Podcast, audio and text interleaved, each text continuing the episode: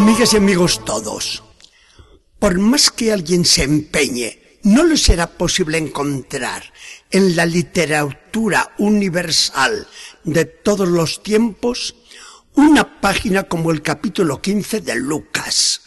Solo por ella se le hubiera concedido sin discusión alguna el Premio Nobel de Literatura. Son incontables las lágrimas que ha hecho derramar. Es el retrato más espléndido que pintor o fotógrafo alguno ha podido sacar del rostro de Dios.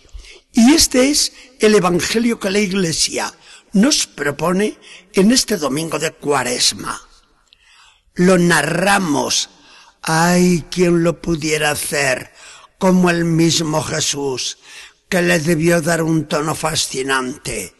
Lo narramos y después a meditar. Jesús empezaba a estar harto de los fariseos, cuya mayor acusación era esta. Miren a ese, siempre rodeado de publicanos, de prostitutas, de gente perdida, de pecadores reconocidos. Hasta se sienta a su mesa para comer con ellos. En vez de discursos aptos para el olvido, Jesús prefirió, para contestarles de una vez, recurrir a la parábola, y esta vez les salió más que bordada. Se la vamos a oír a él mismo. Un padre, dueño de una gran finca, tenía dos hijos, y el más joven, soñador alocado, se le presenta un día.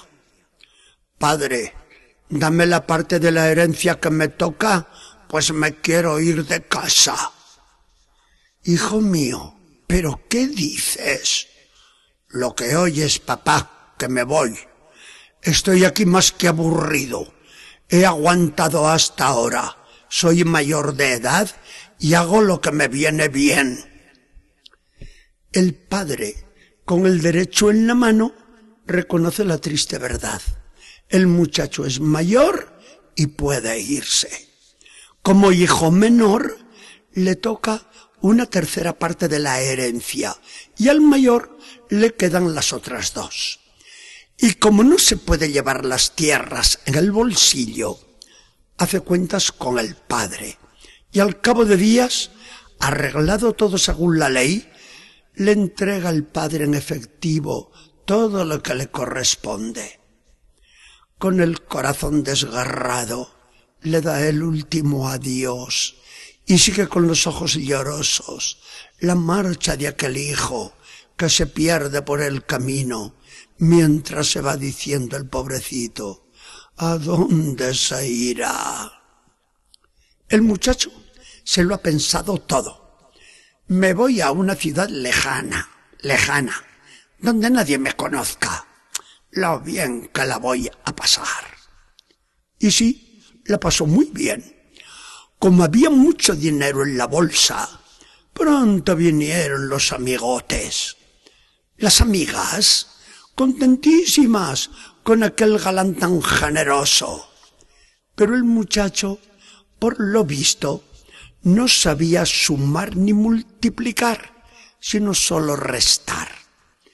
Iba saliendo el dinero a puñados y no entraba en compensación ni un centavo, hasta que se quedó sin nada.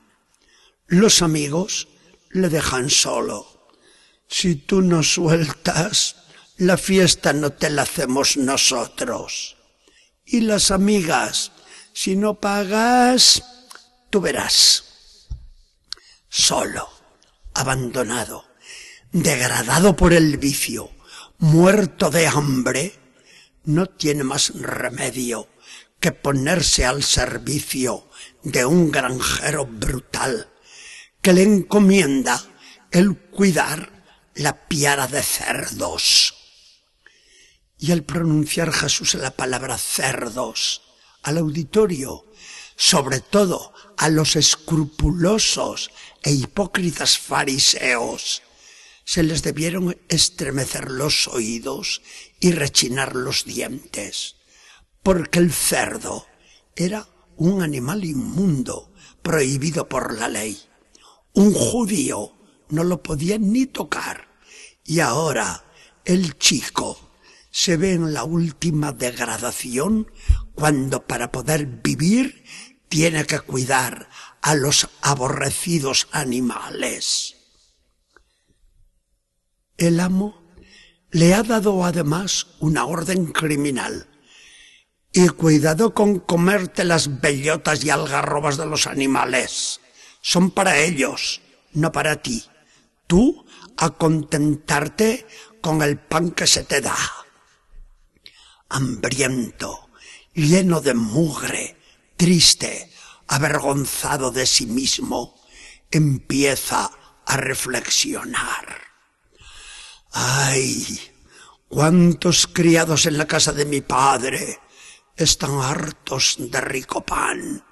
Y yo aquí me muero de hambre. ¿Y si volviera a mi padre? Me mata después de lo que he hecho. Pero si volviera mi padre con lo bueno que es, si llegara a casa y le dijera, Padre, perdóname, no soy digno de llamarme hijo tuyo, porque he pecado contra el cielo y contra ti. Recíbeme y trátame como a uno de tus jornaleros. Y dicho y hecho, hacia el padre que se va. El padre salía cada tarde a otear el horizonte. Por allí se fue mi hijo. Si volviera algún día. Y aquel día se le empezó a nublar la vista. El corazón le decía más que los ojos. Aquel pordiosero que viene para allá. Pero si parece él, si es él, echa a correr, saliéndole al encuentro, se le echa al cuello, se lo come a besos y no le deja hablar cuando el muchacho empieza su discurso. Padre, no soy digno de llamarme hijo tuyo. Cállate.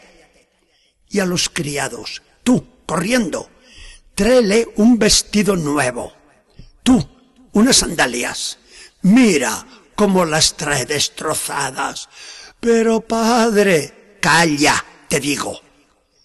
Y tú, a otro criado, vete corriendo, maten el toro más gordo que tenemos en los establos, preparen un gran banquete, llamen a los músicos y danzantes y organicen una gran fiesta, porque hay que celebrar la vuelta de este mi hijo, que yo lo creía muerto y lo veo resucitado.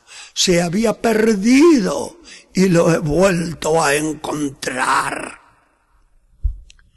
Bueno, aquí me quedo. Ya sé lo que me van a decir todos ustedes una vez oída esta mi desgarbada narración que dista tanto de aquella del mismo Jesús. Ustedes me dicen, esto ya lo sabíamos, hubiéramos preferido algún comentario sobre la parábola. Y yo me mantengo en mi idea. No, no les hago ningún caso. Primero, porque no sabría hacerlo. Y segundo, porque tampoco lo quiero hacer. Pues nadie tiene derecho a profanar con palabras propias la página más bella dictada por nuestro querido Jesús. Dejémosla como está. Que el Señor nos bendiga y acompañe.